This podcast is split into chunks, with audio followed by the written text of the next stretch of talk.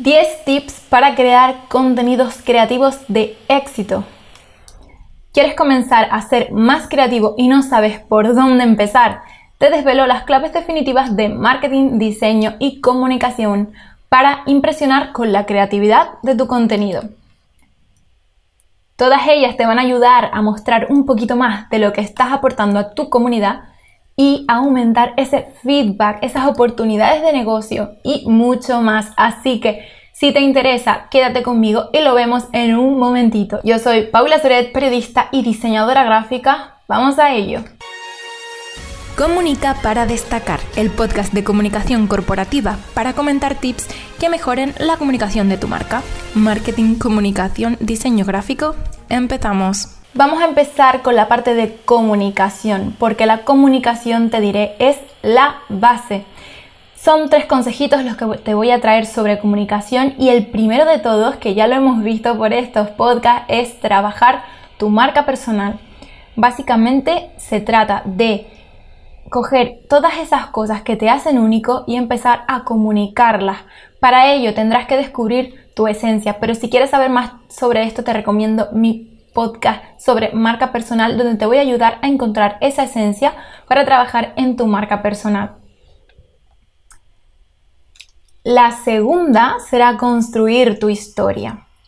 Para esto hay multitud de estrategias que te van a ayudar como son el storytelling. Básicamente busca estrategias de neuromarketing y otras ramas del conocimiento para contar historias como con un buen gancho y que transmitan los mensajes de manera más efectiva. Por lo tanto, va a ser algo súper interesante para tratar ese contenido de tu marca. Y aquí quería hacer una aportación porque todos queremos tener lo más atractivo, ¿no? Lo más visual. Y de hecho yo en anteriores podcasts te he dicho que una imagen vale más que mil palabras. Y la comunicación no verbal demuestra que una imagen es mucho más comunicativo que ciertamente la palabra como tal, el verbo. Pero, deja que te diga algo, la base sí está en la historia, en el contenido. Olvídate del texto y de la imagen. Lo primero es tener la materia prima, saber lo que vas a contar y tener algo potente y ya luego comunicarlo a través de la parte textual, que sigue siendo algo importante, y también de la parte visual y sobre todo la sonora, que también comunica muchísimo y es súper importante. Y aquí te puedo hablar y poner un ejemplo de lo que ocurre en los diferentes tipos de cine. Es muy importante todo esto que te cuento de trabajar esa historia, sobre todo para construir credibilidad para tu marca. En el cine ocurre eh, que es un principio básico construir veracidad y eso se trabaja a través de un buen guion y por eso es algo tan importante. La credibilidad se construye con el guion, con lo visual y con todo esto, pero la historia es lo que prima. Y eso se trabaja pues en el cine de ficción y también en el cine documental. Todo tiene que estar muy bien pensado a nivel de la historia para que todo sea coherente y no quede ningún cabo suelto. Y de la misma manera tendrás que aplicar estos principios del cine en tu marca y con ello podrás lograr ese objetivo de eh, solidificarla, ¿no? Y el tercer consejo sobre comunicación que quiero que te lleves es el de aprender sobre copywriting. Copywriting es una disciplina necesaria para vender a través de los textos. Y como digo, lo visual es importante, pero un buen texto que acompañe, eh, por ejemplo, tu página web, tus publicaciones de redes sociales, van a potenciar muchísimo esa venta. En mi primera formación y cuando me preguntan, me gusta remitirme a la estructura AIDA, que es una de, de las más típicas de copywriting que se emplean pues para eh, convertir a, esa, a, esos lectores y em, eh, mostrarles una estructura muy bien pensada para lograr interacciones, para lograr enganchar mejor con esos textos y llevarlos a esa venta. Entonces, esa serie de estructuras las deberías de aprender y estudiar muchísimo porque de verdad te van a dar unas bases que van a aumentar seguramente eh, tus objetivos a lograrlos, te van a ayudar a lograrlos, perdón. Y nos vamos ya a la parte de diseño. El diseño es el apoyo que va a ilustrar toda esta comunicación de la que hemos hablado. Y en concreto te he traído cuatro herramientas potentes de diseño gráfico que yo creo que te van a ayudar a potenciar tu marca, que deberías tener en cuenta para la parte creativa, que al final estamos hablando de la parte creativa, pero la parte creativa no se debe limitar solo a lo visual. Entonces, vamos con la parte de diseño. Lo primero, trabaja tu mood board de inspiración. Esta fase es la que se hace siempre para trabajar la parte visual, que es la fase de investigación. Para esta tarea recomiendo básicamente Pinterest, libros y revistas de, de, arte y también elaborar, que esto es muy importante, estudios de tu competencia. Si tú sabes que ciertas personas lo están haciendo muy bien, tienen un estilo, pues investiga ese estilo que tienen, por qué le está funcionando, qué no le está funcionando a nivel visual y céntrate sobre todo en tu oferta, tu propuesta de valor, qué es lo que quieres comunicar con ello y ponte a trabajar esa inspiración, lo que crees que va a reflejar la marca con esos valores, que es muy interesante.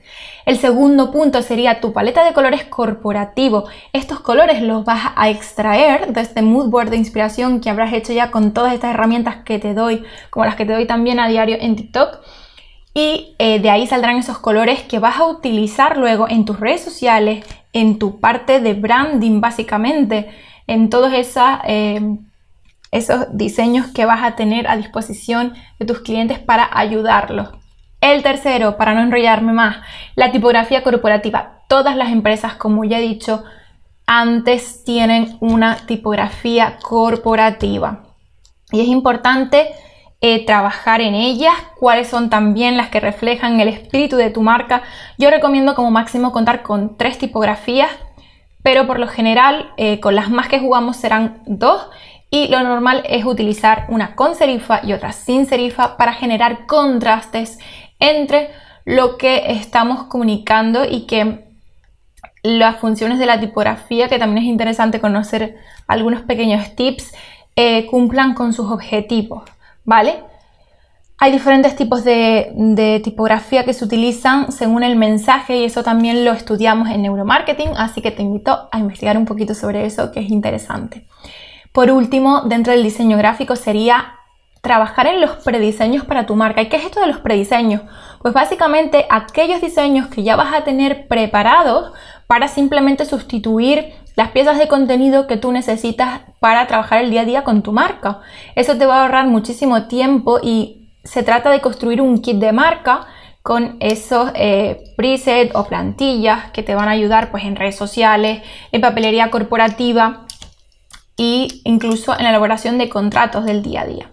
Y una cosa interesante, perdóname, que no te dije sobre la tipografía corporativa es que aunque tú tengas un máximo de tres tipografías, eh, tendrás una, máxima, eh, una mayor flexibilidad en redes sociales. Esto es porque todas las redes que vamos a utilizar y en las que vamos a estar presentes no utilizan las mismas tipografías que nosotros tenemos. Y aunque, esto quería decirlo porque me parece importante, aunque nosotros podamos hacer diseños fuera de las aplicaciones de redes sociales que utilizamos, que es lo más recomendable, como por ejemplo para hacer stories de Instagram, para hacer las publicaciones de Facebook, de Twitter, LinkedIn, cualquier cosa, nosotros dentro de las aplicaciones tenemos algunas herramientas que podemos utilizar para comunicar.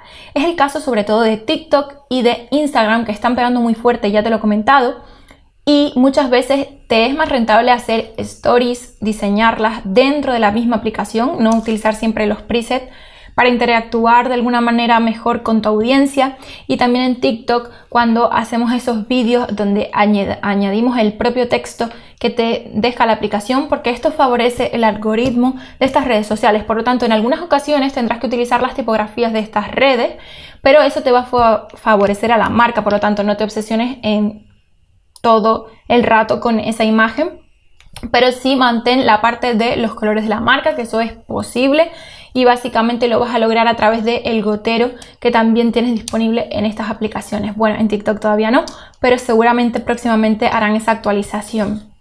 Y por último, pasamos a la parte del marketing. El marketing lo engloba todo y te voy a dar básicamente tres tips útiles de marketing para ese desarrollo de contenidos creativos.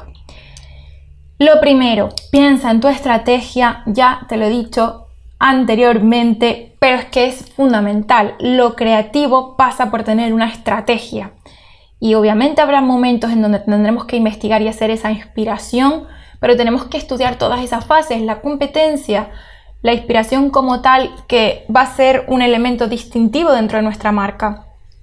Y esta estrategia tendrá que ser, eso sí es importante tenerlo en cuenta, tanto en el mundo online como en el mundo offline. Si tu negocio es completamente online, está bien. Puedes empezar por esa parte online, trabajarla muchísimo, pero si ya has llegado a un punto en el que tu negocio está pues en un, punto en donde lo has escalado, puedes empezar a hacer también acciones de offline y de hecho eh, el internet hay muchas herramientas para convertir a esos clientes, a esos potenciales clientes, pero siempre el marketing directo y todas las acciones que podamos eh, sentir que nuestros clientes toquen eh, con sus manos, como por ejemplo puede ser, si tú tienes un ebook, está genial, pero si tú haces una estrategia donde tú envías un libro, una publicación física a tu cliente, vas a generar una muy buena relación de fidelización, porque si ese libro es oro puro, pues tendrás una gran eh,